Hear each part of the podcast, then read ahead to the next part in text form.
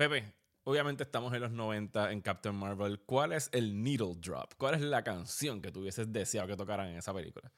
Para ser los 90 hubiese preferido algo más como, no sé, como esperaba escuchar como Soundgarden o Pearl Jam, algo así, no sé, o sea, algo más grunge. Algo más grunge, porque digamos, en una que Hombre, eh, hay un avión que lo estoy escuchando como si Sí, estuviese a- a punto de estrellarse aquí en la sala. es bien freaky, sí. Ya no para. Y es bien raro porque aquí no pasan muchos aviones. Por ¿Te me acuerdas que cuando eso- yo vine a grabar Por eso yo me también- rocheo cada vez que viene es como que puñeta. Y te acuerdas fue. que cuando yo vine a grabar también hubo algo, creo que era un helicóptero para ese Sí. tiempo, ¿te acuerdas? Sí. Qué cosa más loca. Ah, porque- ah, no, para los helicópteros estaban yendo y trayendo. Es que para ese momento yo creo que todavía estaban trayendo postes para. Exacto, sí, sí. huracán. A ver si se fue el compañero invasor. Exacto. Es temático, el avión es temático. temático. Exactamente.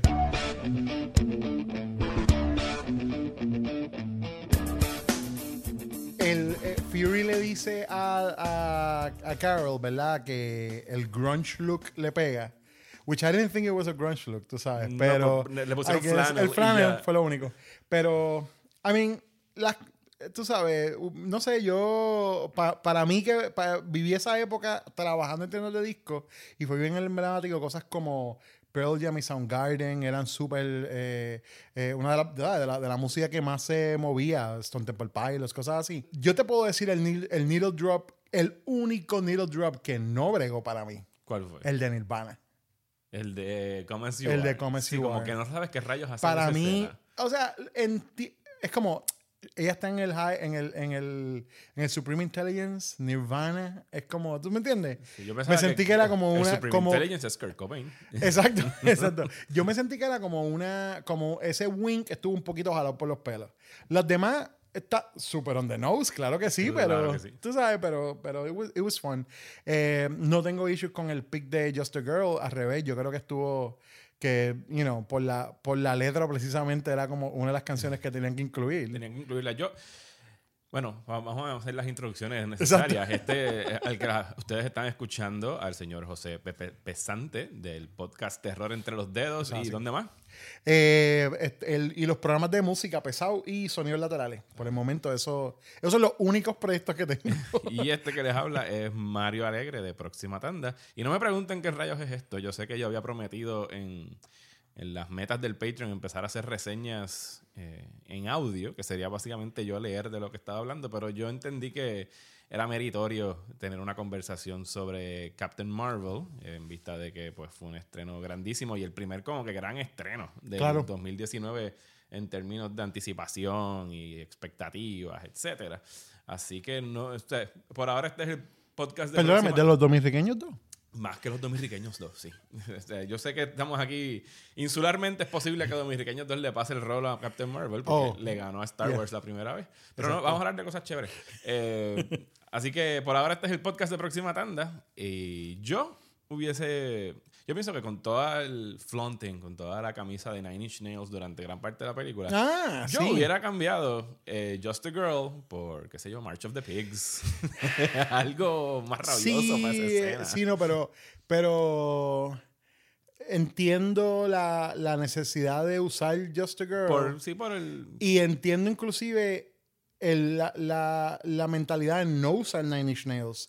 Porque la música de Nine Inch Nails es una música que es bien masculina Claro. en, cre- en sí, creación. de hecho, y la- el soundtrack, si te fijas, está Garbage. Está- Está, es- No es Doubt, casi todo, con la es- excepción de Nirvana. TLC. Con la Sí, excepción ¿verdad? de Nirvana, casi todo es eh, artistas, bandas que tenían cantantes Ay, femeninas, ¿no? necesitaban una mujer en esa escena groovy. No sé qué hubiesen puesto. De hecho, y cierra con Hall, cierra con, la película cierra con Celebrity Skin de Hubieran puesto. Grooves in the Heart. Grooves in the Heart. Fíjate. En esa escena. Yo Hay- creo que hubiese. Eh, di- eh, esa canción de Delight tiene un espacio bien especial en mi corazón, yo lo hubiese aceptado. Eso hubiese estado nítido. Si eso hubiese sido el needle drop así, como bajar, esa misma escena, como ver la aguja bajar ahí y salía el pum, pu, pu, pi, pu, pu, pum, Que pi, no. Yo me hubiese puesto a bailar en el cine. Olvídate, me paraba y me ponía a bailar. Bueno, vamos a hablar de Captain Marvel. Eh, ya tú la viste dos veces. Yes. Yo la vi dos veces. La vi miércoles y viernes. Tú la viste jueves y hoy lunes que estamos grabando. Eso así. Y pues yo de verdad que quería conversar esto porque me he sentido medio, medio marginado esta vez. La gente va a bromear que es que Marvel no me pasó este cheque. Eh, Pero mi, Tu, la- tu cuenta de Bitcoin está al día. mi cuenta de Bitcoin está al día, porque me dicen que también pagan a través de Bitcoin. Pero no, no ha habido ningún depósito en estos días.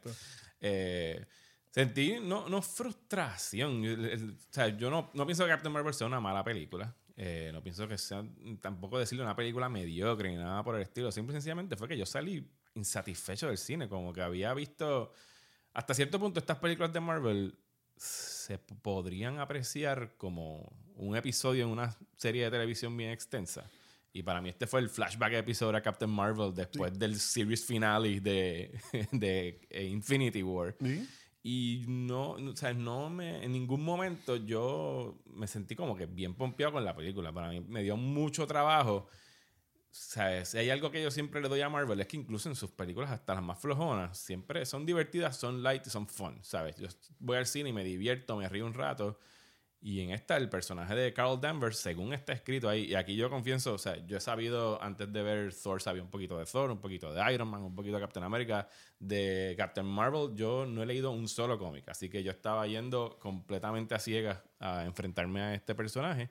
Y para mí, no sé si esto es consono con el origen de, del personaje en, en el cómic, la narrativa que estructuraron alrededor de la amnesia y que lo hayan prolongado casi durante toda la duración de la película, el que ella haya podido recuperar su- sus memorias, eh, para mí le eh, limitó a lo que pudo haber hecho Brie Larson con ese personaje, porque yo entendía que estaba falta de carácter y personalidad. Era como que un cipher, le dicen en inglés. Nunca podía, o sea, no pude relacionarme con ella como puedo relacionarme, qué sé yo, con Tony Stark, que es un pedante, yo sé quién es Tony Stark, y Doctor Strange también es un insoportable, Steve, Roger- y Steve Rogers es un boy scout, o sea, tú sabías quiénes eran estas personas, y yo veía a, Ca- Carol Danvers, o Beers, durante la primera mitad de la película, y disclaimer, vamos a estar spoiling la Sí. película, así que ustedes ya entiendo que la deben haber visto. Bastante. Eh, no, no, no tuve esa conexión con, con este personaje en ningún momento. El resu- en, en- en resumen, yo siempre tenido, yo tenido esta conversación contigo antes. No, no sentí mi fuck yeah moment Ya, con Carol entiendo. Danvers. Entiendo tu punto. Yo, yo lo sentí, pero puedo un poco entender eh, de dónde vienes con lo, con, lo que se- con lo que respecta al personaje de ella. Lo vi más en, la en el segundo watch. O sea, en la, en la segundo watch me la disfruté mucho más porque ya sabía lo que iba, lo que iba, para dónde iba la trama. Pude picharle un poquito más al awkwardness de. Lo peor que tiene la película es el primer acto. Yo no sé si es que ellos no manejaron bien la cuestión de, de, de la, de esa cuestión de la amnesia de ella. Yo creo que la escena donde... Yo creo que la escena donde los Scrolls la capturan a ella pasa demasiado pronto al principio de la película. Y que no tienes un buen eso- contexto de que por qué están peleando esta gente. Exacto, no tienes contexto de por qué están peleando. Y entonces, el, e- esa, esa escena en específico donde están extrayendo las memorias de ella, a pesar de que es bien importante para lo que te van a, eh, lo que they're laying out para ti, para la película, me siento como que aguanta, ar- arrastra el pacing de la película. Y esa es la única cosa que yo dije, wow, si esto en verdad pudo haber sido de otra manera. Sí, para mí la sabes. película empezó a correr mucho mejor cuando se junta con Samuel L. Jackson, con Nick Claro, Fury. ahí es donde la película empieza. Básicamente. De hecho, La película haber- empieza cuando ella se estrella en el blockbuster. Pudo haber Ahí es el principio de la película. Ella estrellarse en la tierra y entonces lo otro Claro. explicarlo de alguna otra forma hubiese sido Claro. quizás narrativamente más atractivo. Yo pienso lo mismo, pienso lo mismo. Eh, porque no, no, no te. O sea, me imagino que ellos parten de la premisa que recordamos súper bien Guardians of the Galaxy, pero en Guardians of the Galaxy te hablan de quiénes son los. Los Kree, quiénes son los Skrull, más o menos, pero no tienes una noción suficiente como para tú entender por qué acabo de ver este flashback al principio de ella con sangre azul, de repente despierta y está peleando con Jude Law. Hay que ir a matar a esta gente porque sí, porque son los malos según el punto de vista de esto, y de repente estamos en la Tierra. Y hoy he estado leyendo artículos de gente confundida sobre el setting en tiempo. Yo no sé cuántos otros pointers de que estábamos en los 90 necesitaban. ¿Gente de verdad necesita Sí, de eso? verdad estaban como que confundidos de Ok. que no sabían en qué momento estaban. Imagino que tienen que ser gente que tienen 17, 18 años I y no saben lo que son los 90s. Claro, pero la, la realidad es que no es como Guardians, que al principio te establecen el año Sí, cuando llegan. y te dicen como si esto es los 80s. Aquí no hay nada de eso. O sea, Yo No. entiendo Todo está. eh, Que no está masticado y digerido. No, no está digerido. Pero, pero people, you need to grow up. Sí, sí, porque tienen que que- empezar a leer como que... Ese es el problema de hacer películas demasiado formulaicas y demasiado eh, como explicadas, como llevando a la gente por, de, ¿sabes? de la mano. Y creo que eso es uno de los problemas. Vamos a llegar a eso cuando hablemos del, del MacGuffin de esta película, que es el, el Tesseract, ¿no? Este, pero yo creo que hay unos problemas ahí de la gente, sencillamente de memoria de la gente. Y es como, mano, esta gente está confiando en que ya tú has visto las 20 películas que están antes de esta y que probablemente las tienes en tu casa o las has visto en streaming o tú sabes, las has vuelto a ver. Ellos no, ellos no van a ir como explicándote, pues mira, Este, ¿tú te acuerdas cuando, vez- te acuerdas del Tesseract? Pues mira, esto es como, you know, ¿Te acuerdas, ¿Te acuerdas de Ronan? ¿te acuerdas de Ron? Exacto, exactamente. O sea, yo creo que la gente está esperando un poquito más de hand holding y no se lo dieron y pues están molestos por eso. Pues nada, llegamos a la Tierra, conocemos a Nick Fury, que tenemos a Samuel L. Jackson con este impresionante facelift digital, que es Samuel L. Jackson increíble. de creo que tiene este mismo recorte de, de Negotiator. Yo creo que sí, yo creo que sí. Creo y, idéntico. y, le- y todo el, el- el el esfuerzo digital de hacer el mejor de-aging lo tiraron en Samuel. Jackson y en Samuel. Jackson solamente. Sí, porque Coulson, El de Coulson literal parece como si Coulson tuviera una máscara. es bien freaky, en verdad. sí, ahí se fueron por la vía de William Defoe en, Sí. en Aquaman. En Aquaman está, está a ese nivel. A mí, yo se, lo- se los perdono, porque es que el de, se los perdono porque el de Samuel. Jackson quedó tan y tan bien que Sí, digo, que no. ok. También es que Samuel. Jackson, tú lo ves ahí en las entrevistas en el red carpet y no se ve que tiene. ¿Cuánto tiene Samuel. Jackson? 68 años, una cosa así. Sí. Está arriba en los, en los los- 60 y sí, pico. 60 y pico, 70, sí. Esos son los, los genes africanos, son bien duros. Eso es esa, esa gente no envejece Y el nunca. pobre, yo no, yo no sé, yo verdaderamente no sé cuál fue el problema de Clark, Gle- Clark Gregg. No sé si es el Es el pelo, es el, el pelo, hairline. El Es el hairline. hairline acá arriba. Esa es la cosa que lo hace ver más rara, mano. Porque como que le pusieron uno, es como, se sentía como si le hubiesen puesto un- los plugs y le hubiesen metido Botox. Exacto. Oye, exactamente. O sea, no. e- Esa es la cosa. El de-aging de, de Samuel L. Jackson parece. he- Él se ve como él un poco más joven, tú sabes. Pero se ve natural. El de, el de Clark Gregg no se ve natural. bueno, Pero volvemos a, Volvemos a a Captain trama. Marvel. Ujú. Carl Danvers, o Veers, como le dicen exacto. mientras no tiene sus memorias, llega a la Tierra persiguiendo a los, estos Scrolls porque le dicen que está en búsqueda de un energy source Exacto. que los ayudaría a ganar la guerra o redef- O sea, sería una victoria inmensa para, para los Scrolls conseguir esto. Llegan a este laboratorio donde ella descubre que la...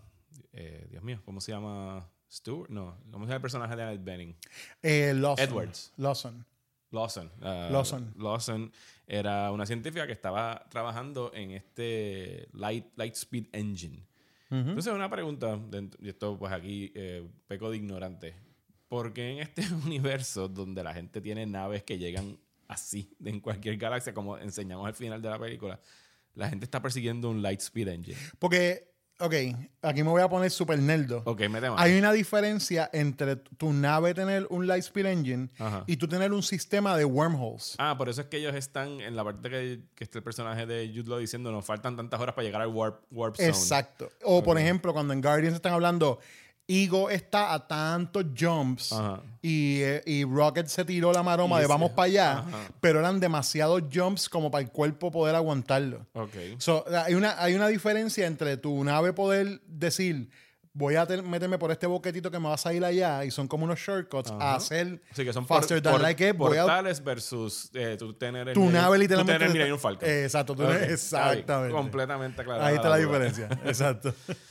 Pues llegan aquí, hay una pelea dentro de una base eh, en la que te hace- in- introdu- se introduce el personaje, se introduce un poquito antes el personaje de Ben, Mel- Ben Mendelsohn, Yes. que tiene un papel doble porque está haciendo del jefe de Nick Fury y a la misma vez está haciendo De Talos. de Talos, el líder, podría decirse así, de los, Sí.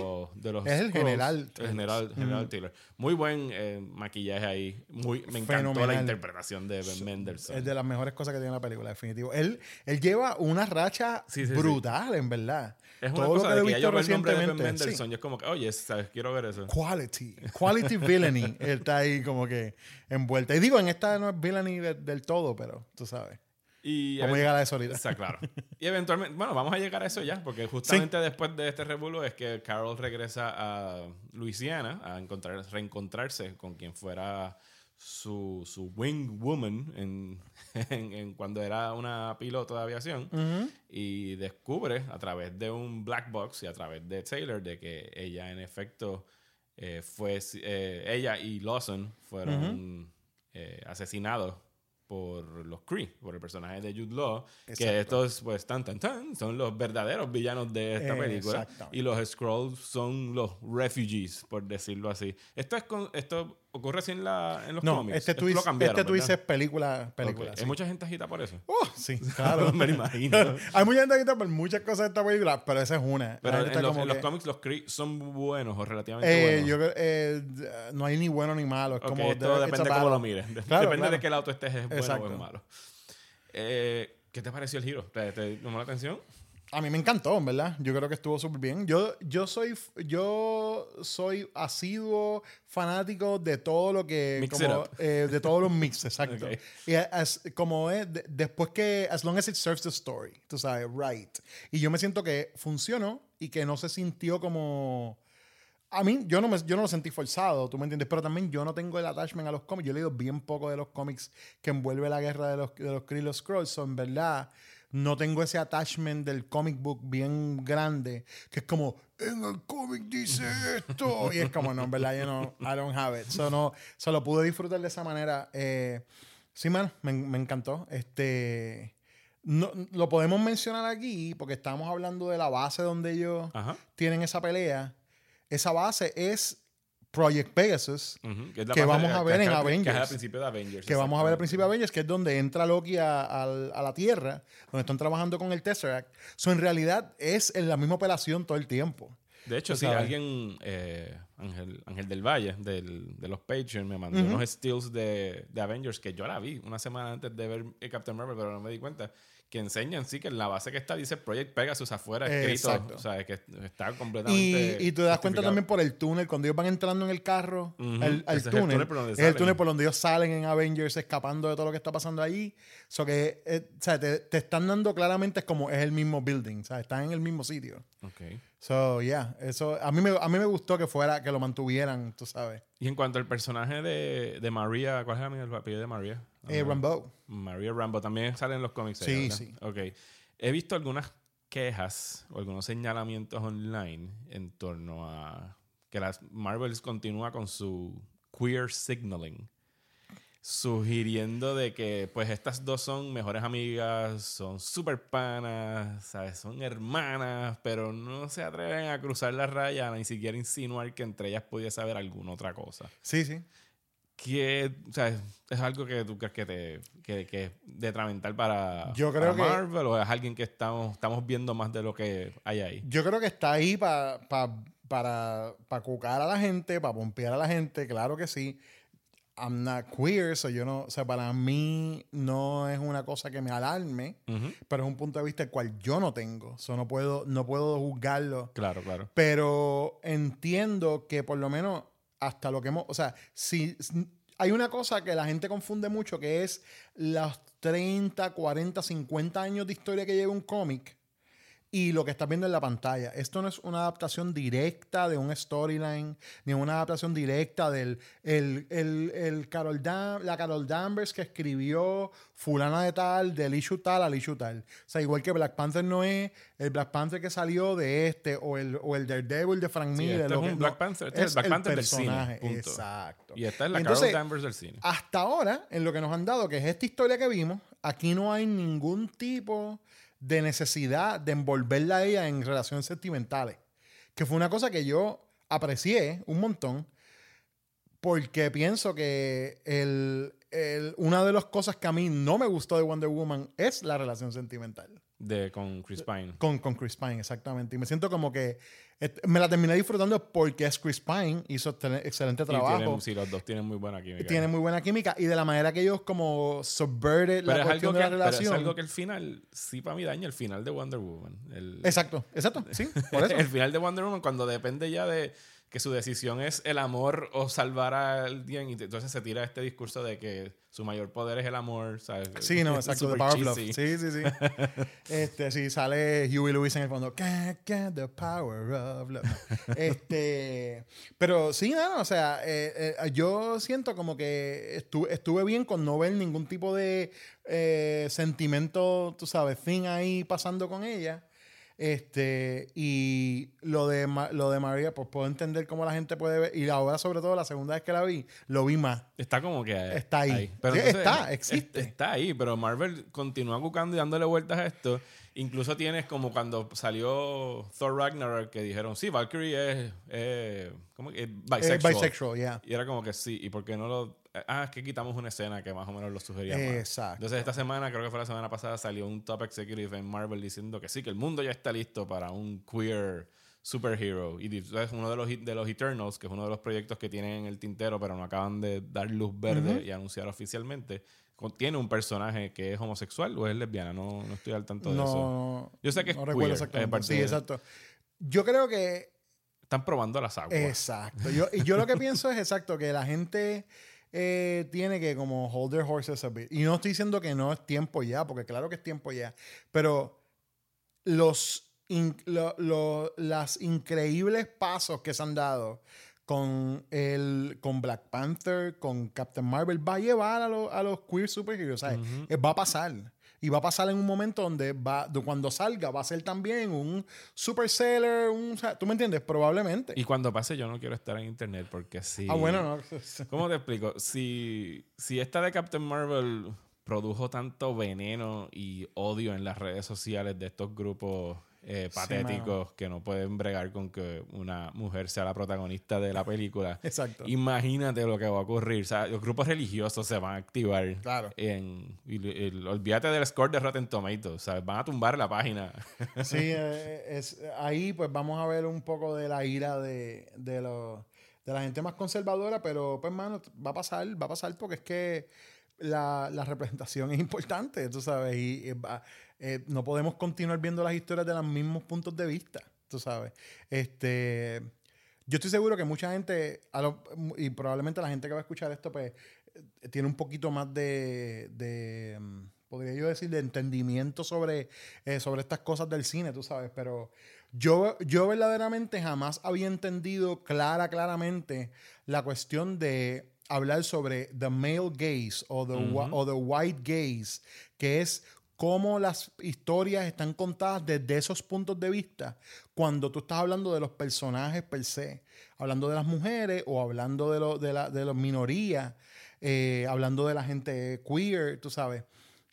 Y tú, y tú empiezas a como adentrarte y leer sobre eso y entender las diferencias entre esos puntos de vista. Y llega un punto donde dice, mano, claro que sí, tuvimos, hemos tenido demasiados años del white male gaze en el cine, de- contando las historias. Eh, una de las cosas que yo sentí en, el primer, en la primera vez que vi Captain Marvel fue decir, contra mano, si yo fuera una nena de 14 años ahora mismo, o de 15 años que estuviera viendo esto, estaría bien pompeada. Porque es todo lo que no han contado en ninguna otra historia. Parece absurdo porque uno dice como hay mucha gente que la está, la está eh, tildando de repetitiva y lo que sea. Pero una de las, de las cosas más fabulosas que tiene es que valida la pasión y la emoción de la protagonista. ¿Entiendes? Porque un montón de mujeres viven toda la vida escuchando, tienes que, tienes que bajarle dos, pero cálmate. Ujú. Bájale, por favor, no seas tan emo emotional. Tienes ¿sabes? que probarme que eres. Y tiene, digna de exacto, es como esto. tienes que picharle a las emociones, pero sin embargo, el hombre puede, puede picharle a las emociones supuestamente toda la vida, de repente, pero cuando tiene un exabrupto, hay que entender que es un exabrupto emocional del hombre bendito. ¿Tú me entiendes? Hay dos momentos en específicos que conceptualmente y como están, entiendo yo, escritos en el libreto, para mí subrayan esa, esa validación de pues el empoder- empoderamiento femenino y que era la intención, obviamente, en parte de esta película, que para mí trabajaron muy bien en concepto, en teoría, pero en términos emotivos no me hizo Really? las cosquillitas Cuéntame, que yo- cuéntame que cuáles están, son. bueno, está el, el momento donde Captain Marvel tiene todo este montaje y hacen todos estos flashbacks a todas las veces que ella ha caído y se ha levantado. Ujú. Y esta pues es la vez más reciente en la que se levanta y se ¿sabes? toma poder de sus poderes, valga Ujú. la redundancia, y lucha contra el... Lucha, entre comillas, contra el Supreme Intelligence, que, paréntesis, es otra cosa nueva que tampoco la película logra explicar exactamente bien qué rayos está pasando con el Supreme Intelligence. Porque entiendo yo que es un AI, algún tipo de supercomputadora, algo ultra tecnológico, pero de la manera que te introducen a él es como que pues te vamos a poner en este liquid gel y entonces ella se va a meter en tu cabeza, pero entonces ahí no explican, no, no tiene sentido el hecho de que, y entonces la persona que más tú admires va a representar al Supreme Intelligence.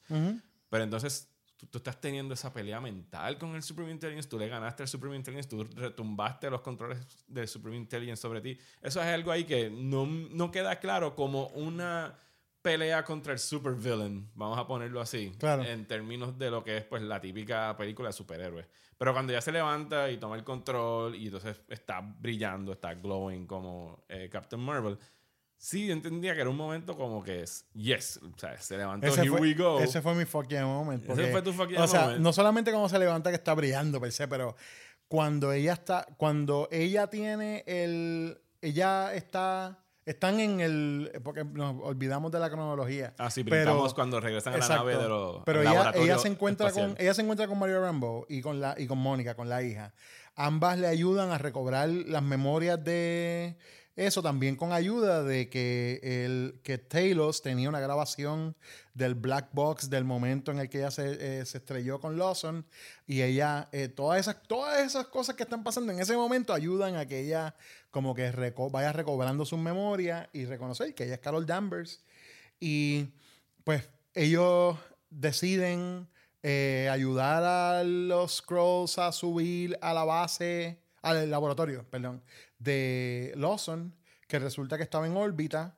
Suben allá, ahí está la familia de Talos, eh, que en realidad eh, Lawson era eh, una científica Cree llamada Marvel, que estaba encubierta en la Tierra y estaba trabajando para crear el Faster Than Light Engine, el, Que lo utilizan ellos, entiendo yo, al final de que la lo película, utilizan ¿verdad? al final, exacto. Y entonces, el, eh, pues en todo ese crash, pues es que ella, eh, Carol, adquiere sus poderes que vienen de lo que Lawson utilizó para hacer el, el, el engine. Y eso resulta que está en el laboratorio y es el Tesseract. Right? El famoso Tesseract. El famoso Tesseract que ya conocemos de, de eh, Captain America y de Avengers y obviamente... Que yo necesito un mapita para entender cómo es que yo, llegado yo tengo un mapita. ¿Tienes un mapita? Sí, me lo enviaron ayer. Ok. Me lo enviaron ayer. ¿Puedes resumirlo en 30 segundos? No, no, no, no puedo resumirlo. Pues no, Nada, no estaba ready para la, resumirlo. La versión que me explicaron fue básicamente que el papá de Tony Stark encontró donde estaba Exacto. sepultado Captain America, pero no encontró a Captain America, nada más encontró el. Sí, eso, y, se- y eso se ve en la el película al principio, exacto. Exactamente. Que él encuentra el Tesseract solamente. Y el Tesseract, pues en algún momento, pues se lo prestan a Marvel. Exacto. Y yo, o sea, eh, yo ahí yo veo como mucha gente está como, ah, pero es que en ningún momento dicen que Marvel estaba trabajando con Shield. Es que no te lo tienen que decir, hermano. O Está sea, en Project porque- Pegasus. Exacto, está en Project Pegasus. Con que te digan que es Project Pegasus, tú tienes que hacer, ah, diantre, ¿verdad? Eh, eh, la facilidad que hay que sale en Aven. Y ahí tú pones tú ante together como se supone que sea. Pero aparte de eso, sabemos, estamos conociendo a un Nick Fury que todavía no es el director de Shield. Que su, ni, que su clearance level debe ser como bien abajo. Level 3. ¿Entiendes? Como level 3 o level 4. Es un tipo que todavía no está in the know. So, él no sabía, ¿entiendes? Pero, pero sí, Shield, no, y nos han enseñado en, la, en todas las películas, en la serie, las cosas. Shield es una organización gigantesca que tenía un montón de proyectos trabajando a la vez. Y uno de ellos era ese. Y pues, hermano, él no sabía sobre ese. Yo no entiendo. Hay mucha gente que está bien molesta con que no solo.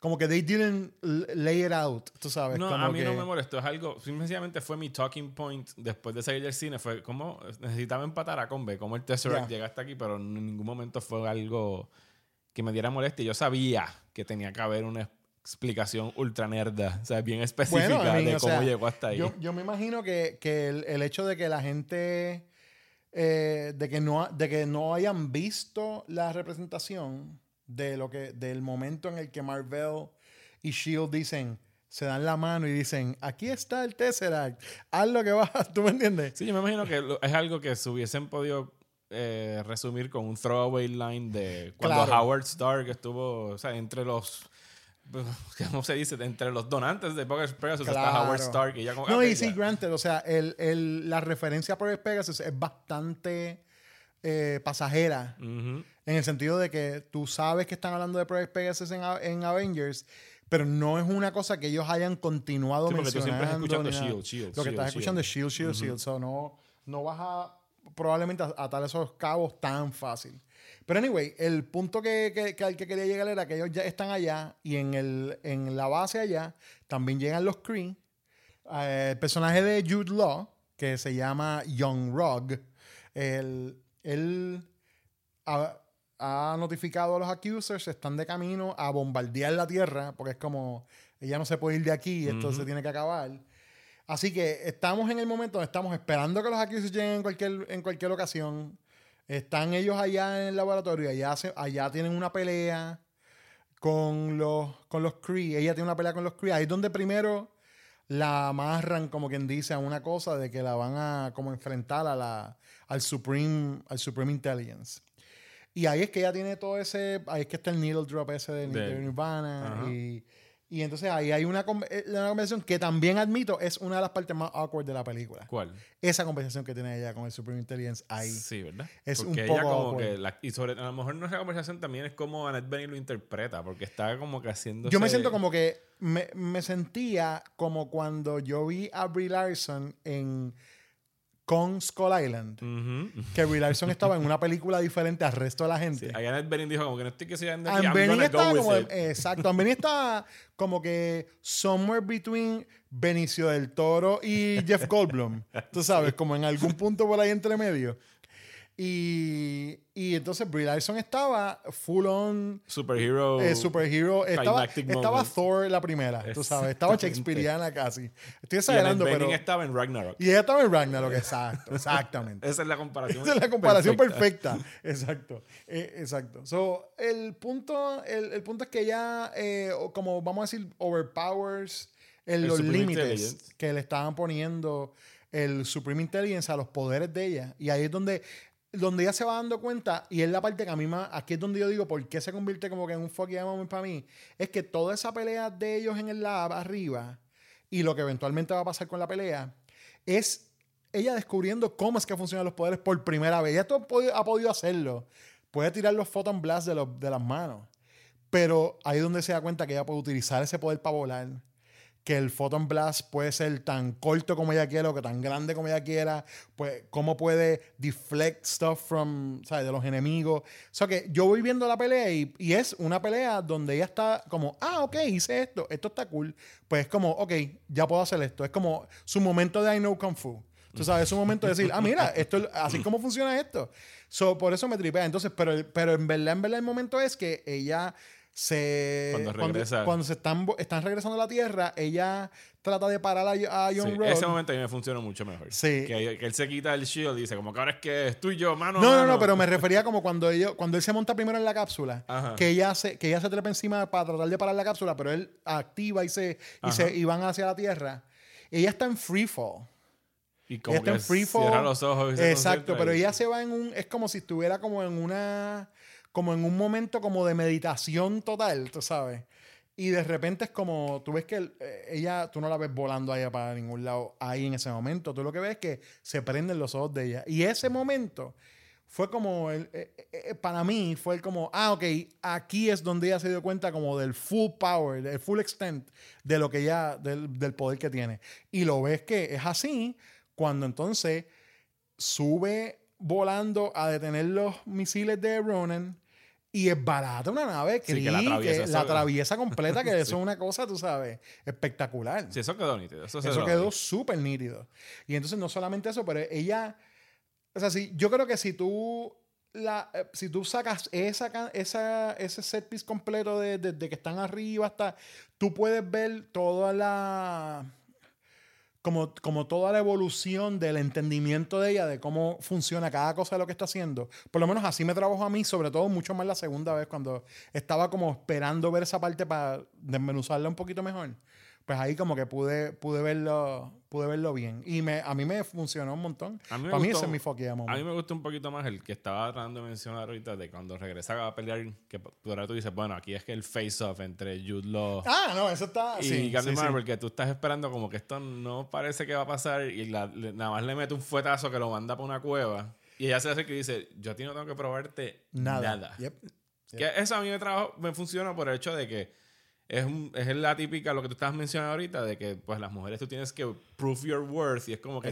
no, I don't. Exactamente. Yo no tengo que probarte que te voy a ganar, yo nada más puedo flick you with my finger. Sí, es, el, es el momento el momento Indiana Jones, pistola versus, versus sable, ¿verdad? Exactamente. Que sencillamente saca la pistola y mata al tipo. Es como. Yo iba a decir Labyrinth cuando le dicen You have no power over me. También, también. Hay muchos momentos similares. Exacto, también. De hecho, hablando de momentos similares, la parte donde. Ok, so ellos salen de la, del lab y María y, y Fury están con los Scrolls en el Quadjet y están bajando hacia, la, hacia esa parte que es como un desierto, que es como un rocky thing ahí que parece como un homage a episodio 1 y el hasta, hasta, en los sonidos se parecía mucho. Eso te iba a decir. El sonido de, Star Wars estaban bien fuertes. Los sonidos de Star Wars estaban bien fuertes. Incluso en los blasters. Eh, en los blasters tenían sonidos de Star Wars y esa parte era. Y el score parece un calco de John Williams. En esa parte yo me quedé como que, ¿qué le pasó al score aquí? Casi, o sea, era casi como persecución de Star Wars. ¿Tú sabes lo que a veces ocurre? Que es un mal conocido en Hollywood, que es lo de los temp scores. Los temp scores. Y yo estoy seguro que eso fue lo que pasó. Para los que no sepan, un temp score es que cuando están editando la película utilizan música de otros lados, de otras fuentes, que a lo mejor el director, hay directores que tienen issues con usar temp scores, hay directores que prefieren usarlos nada más que para darle una idea al compositor de qué es lo que están buscando para esa escena y muchas veces lo que ocurre es que el compositor nuevo se deja influenciar por lo que tenían puesto ahí. O sea que si en esa escena, cuando lo estaban editando, usaron muy posiblemente el score de Phantom Menace, el producto del compositor nuevo va a ser algo que va a sonar y, digo, Y digo, eh, he visto muchas entrevistas, no muchas, pero algunas entrevistas con compositores donde dicen que... Que los odian los scores. Eh, odian los temp scores, pero también que eh, es que se encuentran con el escollo de que no importa lo que ellos creen para la escena. No va a pegar. El, el director ya tiene una visión con el sonido que escogió del temp score y es como, sí, lo que hiciste está bien chévere, pero no me puedes hacer algo más, se parezca más al, y temp score.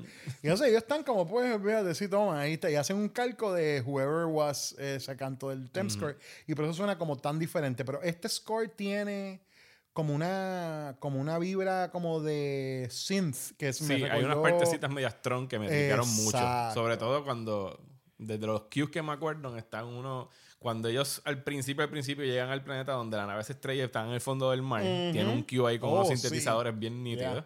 Y cuando la nave está llegando al laboratorio de, de Lawson. y me gustó porque es el intro, introdujo, eh, ellos, Marvel introdujo el sonido ese más sintetizado en, los scores en Ragnarok. Ragnarok. Sí.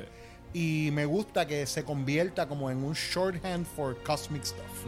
O sea, me, me, tripea que es el synth sea como, ok, estamos en el espacio, tú sabes. O por lo menos estamos. El espacio suena Esta, exacto, esta aventura no, no como el soundtrack de Guardians of the Galaxy. No como es. Pero como esto acá. Eso, eso, eso me tripea un montón. So, sí, el score en verdad me, me, gustó. Pues nada, eh, Carl Danvers saves the day. Claro, of course he does. Eh, se lleva a los Scrolls, le deja obviamente el beeper modificado a, a Nick Fury, que todo el mundo conocemos el beeper de la escena post créditos de Infinity War y se va con los scrolls y entendemos que se supone que no haya más contacto hasta que Nick Fury le mandó el beeper que por las ¿cómo se dice? teorías de relatividad ella puede haber estado a lo mejor allá tres meses y acá en la Tierra pasaron todos los años que pasaron todos los años que pasaron súper explicado. Eh, sí eh, o sea y antes de eso pues eh, en, el, en la en el viaje de ellos de, en el quadjet del espacio para la Tierra, eh, ahí viene el accidente de Fury a manos del personaje que no hemos mencionado. Goose. No hemos hablado de Goose en toda la película. Goose, exacto, que es el gato. Bueno, no es un gato, es, un flurken. Un, flurken. Un flurken. Eh, o un mother flurken, como dice. como dice él. Este. Pero el o sea, me tripió como... Hay un montón, hay montón de gente que también está agitado con esto. Lo leí en internet. ¿Por qué? Por, por de como que, ah, después de todo ese tiempo, como Ah, que a kissing, Fury le dijeron lo del ojo, es como que exacto. Y yo digo, al revés, mano, eso para mí lo hace Más- mejor todavía. Porque es como, this is the most stupidest thing para haber tenido un, un, eh, tú sabes, una lesión así, de la manera más estúpida. Pero obviamente él lo está cubriendo como esto es una cosa que no le puede decir. O sea, que no, Yo no, una- ah, no voy a hablar sobre el no tema. voy a hablar sobre esto nunca. Puedes Y- poner ahí lo que tú quieras. Exacto. y puede crear su propia mitología al respecto. Y entonces me tripea que cuando hablan sobre el ojo de Fury, no recuerden qué película es, que él dice, Last time I trusted someone, I lost an eye. Y, el y es porque el gato, trusting es literal. Él, él- él cuando tiene a Goose le dice, I'm trusting you not to eat me. Porque él acaba de ver a, a- a- a Goose comerse el Tesseract y comerse a, los, a unos Skrulls, ¿sabes? digo, a unos Kree ahí también. Tú sabes, eso está como, ok, yo te voy a cargar, pero no me comas. Y fue como, A mí yo no tengo ningún issue con eso. A mí me gustó un montón. ese- no, se, no se pongan con changuerías, gente. ¿sabes? Ah, bueno, pero, mijo. Es- Eso podemos hablar sobre toda todo, la- todo. todo cual- cualquier este- cosa en realidad. todo esta debacle de, de, Captain, de Captain Marvel es changuería. Esto es changuería colectiva. Ok, escena post crédito. No vamos a hablar de la de Goose porque eso usualmente Marvel, Marvel tiene Sí. la escenita que importa y la escenita que está ahí por, por vacilar. La de Goose con el Tesseract es por vacilar. Era- Exacto. Era, nada más para que esa escena está ahí para que ¿y cuándo fue que Goose soltó el Tesseract? Pues ahí está. Exacto. No ahí chaven- está. Ahí. no un, más. un día en la oficina de Fury. un hairball y se Exacto. acabó. Exactamente. Eh, pero la otra escena, obviamente, es la que empata eh, a. Captain Marvel y la trae al presente con lo que veremos en cuestión de menos de dos meses. Ya en mismo, mano. Endgame. Pregunta. ¿Tú crees que nos estamos encaminando a un Avengers Deus Ex Machina con Carol Danvers versus Thanos? Una cosa que sea demasiado apoteósica una fuerza contra la otra. Porque eso es lo que todo el mundo está viendo ahora, como que diablo, Thanos se jodió cuando Sí. llegue Captain Marvel. Yo creo que no va a ser tan Yo fácil. espero que no. Yo creo que no va a ser tan fácil porque hay un montón de tela para cortar con ese. O sea, con. Yo con pienso que la clave de Carol Danvers va a ser buscar a Tony Stark. Entiendo yo. Yo creo que la clave de todo va a ser que hay diferentes personajes que están atados a diferentes eh, Infinity Stones por sus procedencias. Ok. Ella tiene sus poderes del Tesseract. Eh, en teoría, eh, Scarlet Witch tiene poder que sacado de. Sí, de lo- del, Del- del Ember, del, Ajá, Thor que, del Dark que World. tenía. Ah, el que tenía este. No eh, es el Ember, es el Ether. Ah, es el Vision. Yo pensaba que era el rojo que Ah, salía no, en exacto, Dark exacto, World. exacto, exacto. El Ether, Eh, creo que le decían en aquella película. Eh, exacto. Y tú sabes, pienso que, que ahí la clave debe estar en que hay diferentes. Hay, hay algunos de ellos que extraen sus poderes de, esa- de esos stones. Ahora estoy perdido. ¿Scarlet Witch se desintegró o no? Sí, Scarlet Witch se Ok, desintegró. está Sí, pero no importa. No, Porque por igual, igual Vision tampoco- también debe existir. Vision no está, exacto. Vision no está. Pero lo que quiero decir es que, que, eh, co- co- viéndolo cómo trajeron lo del Tesseract siendo una cosa bien importante para ella adquirir sus poderes, pienso que eso va a jugar algún papel más importante de lo que pensábamos. Tú sabes, como cada uno de los poderes de ellos viniendo de diferentes, algunas de, de algunas de los Stones, pues va, va a jugar alguna parte importante ahí. Pero yo espero que no sea un Deus, un Deus Ex Machina. Yo espero que no.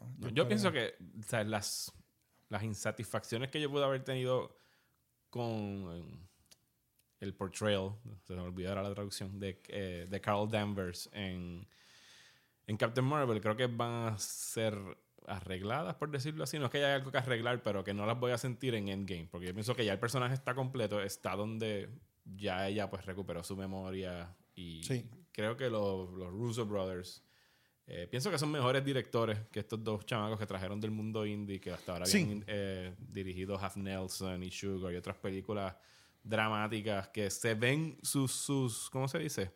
Sus proezas cinematográficas se ven más en las escenas pequeñas entre dos personajes, ya sea... Claro. eh, a mí, esas fueron, para mí, las- mis escenas favoritas son todas las que, no, las que no tenían que ver específicamente con la trama, con qué rayos está pasando con los Scrolls, con Entiendo. ¿Sabes? Carol Danvers y Nick Fury lavando los platos y él cantándole la cancioncita esta de Ujú. Soul o cuando ellos están en el carro de, y como te dice tu mamá, Fury y tus hijos, Fury. Entonces, Sí, ¿sabes? sí, eso es Es- verdad. ese back and forth de ellos estaba bien cool.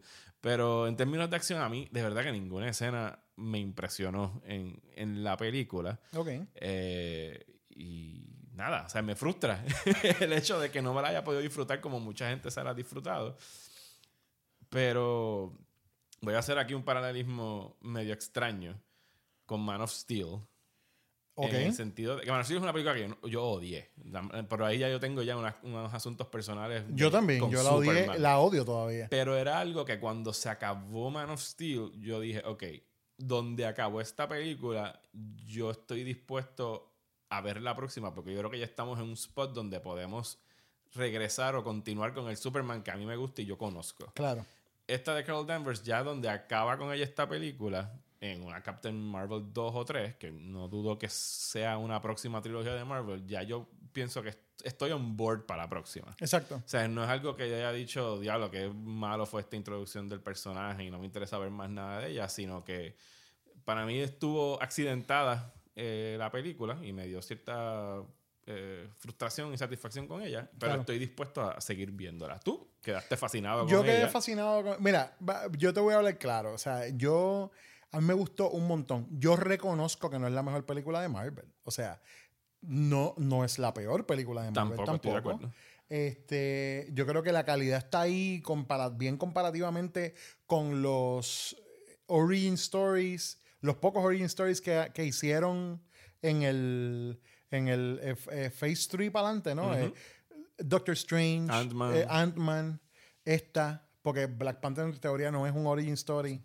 Tú sabes, para mí Black Panther, en verdad Black Panther para mí es como un Es la secuela de Civil War. es Civil War punto .5, tú sabes. Es como cuando tú estás leyendo los cómics y está la serie Civil War, pero entonces están los spin-offs que tienen lo que ver chiquito, con, exacto. así mismo. Es como el aftermath. de Pues si yo tuviera que hacer un ranking de Doctor Strange, Ant-Man y, y esta, sí estaría en Doctor... Así mismo, Doctor Strange, Ant-Man... No, para mí estaría Doctor Strange. A mí me fascina Ant-Man. Pero, pero de, esta, de esa fase, a mí Doctor Strange es mi favorita. So, de- debería decir Doctor Strange, eh, Captain Marvel y Ant-Man. a Aunque de que me encante Ant-Man. Aunque me encante Ant-Man. Pero es porque eh, al- el punto que quería, que quería llegar era que a mí me gustó mucho. No me... O sea, no quedé como... Oh my God, esto es la cosa más brutal que he visto en mi vida. Pero la verdad es que hay una parte de mí que se siente con la necesidad de, de ex- ex- exaltar las cosas que me gustaron de la película, porque la realidad es que la negatividad es tanta y tanta allá afuera que me da, me enferma, me, me molesta, de verdad. O sea, eh, yo, yo, yo también vivo la cuestión de no cogerme el social media muy en serio. Claro. Pero cuando lo leo de gente que conozco, me quedo como, ¿Are you crazy? O sea, ¿en serio tú te vas a tirar? Porque la cosa es que son unos argumentos que son, que obviamente ra- pues, rayan en lo misógeno, tú sabes, para defender su punto de vista. Sí, Es sobre como- todo dice los comentarios como que eh, ella no tiene... ¿Cómo se dice? Que, que son dirigidos específicamente a Brie Larson. Sí, sí, por eso. Ah, es que ella no sonríe. Ah, Y- es que ella no... So- so- so, exacto. de hecho, sonríe un montón en la película. Sonríe demasiado. Demasiado. No, pero sonríe, sonríe. Claro. Solo que ella no le debe sonrisas a nadie, ¿entiendes? Y es como. So, you know. Eh, que no sonríe. Bueno, yo leía una persona a Y la de hecho, cual. la, maravilla que te interrumpa, Sí. la taquilla de este fin de semana prueba de que esa gente son la minoría y que no hacen ningún tipo de mella, que su única insatisfacción, su única mezquina insatisfacción es meterse a Rotten Tomatoes Claro. y spamear el audience score. Y si eso es lo que a ti te llena, pues mano, qué triste Sí, eres. exacto. I mean, de, de verdad, la gente dice, no, porque hay que eliminar ese Rotten Tomatoes". No, yo digo, no, déjenlo. Si ya lo dijo Ryan Johnson. Lo dijo que esta es la mayor prueba. esa es la- ese es el nuevo Certified Fresh. Sí. So déjenlo que la gente hable lo que sea. La- lo importante es picharle. Tú sabes, la gente seguir pichándole porque no, tú sabes. Y que, te, no y, que te- y que esta te probó, porque para los que no tengan unidad de cómo fue que trascendió esto, Rotten Tomatoes tenía antes abierto eh, el audience score antes de que la película saliera. Los trolls se metieron a bajarlo a los 20 y los mm, 30%.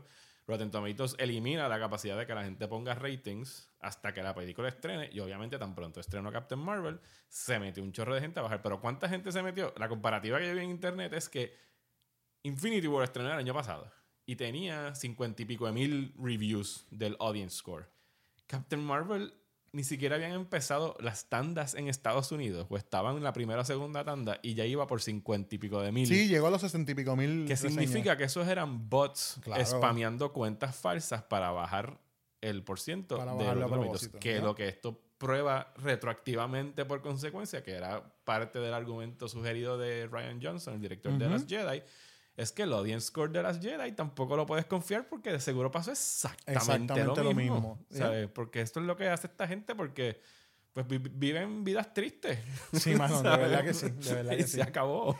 Y no por es que eso- tú no puedas tener quejas válidas con Captain Marvel, como yo creo que Claro. yo he expresado aquí hoy. Sí. Es que no seas patético al hacerlo. Exacto. Yo lo que pienso es que, mira, si tú me quieres hablar de. eh, Tú me hablas de que sí hay unas partes clon en el libro. A mí el libreto, yo, yo lo encontré ok. Pero sí, tiene unas partes que son unos clunkers y no tiene que ver con el cómo las tiraron. Yo me siento que Brie Larson hizo lo mejor que pudo con Claro. el libreto que le dieron, tú sabes. Pero hay unas partes que están malas. O sea, sencillamente al principio. Y los deliveries de las líneas también, porque se sentían, y ahorita lo mencionaba, a mí se me recordaron a deliveries de, de líneas de Phantom Menace, que es como que no... Sí, hay, un, hay, medias dos o tres hay unos momentitos, pero son bien pocos. Lo que pasa es que. Lo que pasa es que Samuel. Jackson está tan duro en las líneas de, George que Lucas pasa. que las puede Exactamente, exactamente. Ella tuvo práctica de más. Exactamente. Y yo, pues, ahí, tú sabes, en- pero puedo entenderlo, pero am, como decía, pues, me gustó tanto que quiero como resaltar lo bueno, eh, porque hay que contrarrestar lo malo de alguna manera, me siento yo. Y te digo, mano, he dejado de seguir gente, ¿sabes? Suena ridículo, pero he dejado de seguir gente por tipos diciendo como que, ah, esa cap- es que, es que en los cómics Captain Marvel tiene nalgas y en la película no tenía Y yo. Ay, por favor. En serio, ese- esa, eso, es tu, eso es tu problema con la película, mano. O sea, que tú en los cómics estabas bien pendiente a los, a los dotes nalguísticos a los datos del nalguísticos dibujo. del dibujo. ¿sabes? Exacto, de un, de un ser que no existe.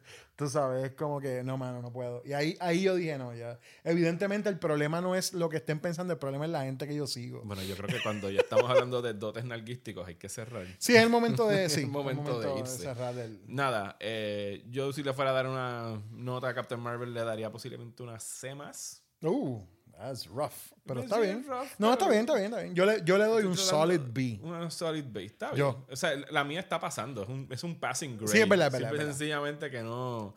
O sea, esperaba un poquito más de usted, señorita Danvers. Sí, Básicamente exacto, lo que exacto, estoy exacto. diciendo.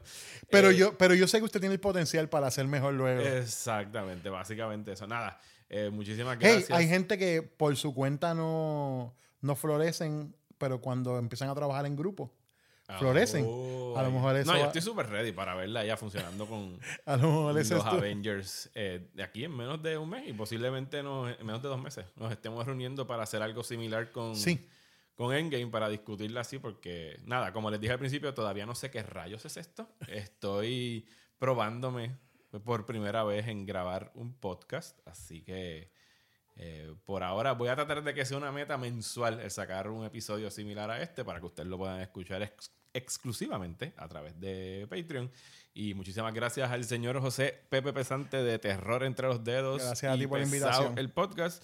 ¿Y dónde te pueden conseguir en las redes sociales? En terrorentreLosDedos.com, ahí están todos los episodios de Terror Entre los Dedos. Estamos en Facebook y en Twitter, eh, perdón, en Facebook y en Instagram, como Terror Entre los Dedos, todos juntos. Eh, nos pueden buscar ahí. Eh, estamos haciendo unos eventos en La Respuesta una vez al mes eh, para que puedan pasar por allá. Se llaman Cold House. ¿Cuándo es el Estamos próximo? poniendo peliculitas bien chéveres. Ahí el 24 de marzo. Vamos a tener Juan de los Muertos y El Día de la Bestia. Uh, Alex de la Iglesia. Ajá, entonces ya tenemos ese double feature y prontito vamos a estar anunciando más eventos porque tenemos un par de cositas ahí diferentes que queremos hacer ahí gracias a la gente de la respuesta que siempre nos ha dado el apoyo. So, vamos, a, vamos a seguir ahí. Bueno, yo soy Mario Alegre y si me están escuchando ya saben dónde conseguirme porque esto solamente Exacto. lo van a poder escuchar por Patreon. Exacto. Me consiguen en Twitter, en Instagram. eh, nada, estoy a sus órdenes y nos vemos en la próxima.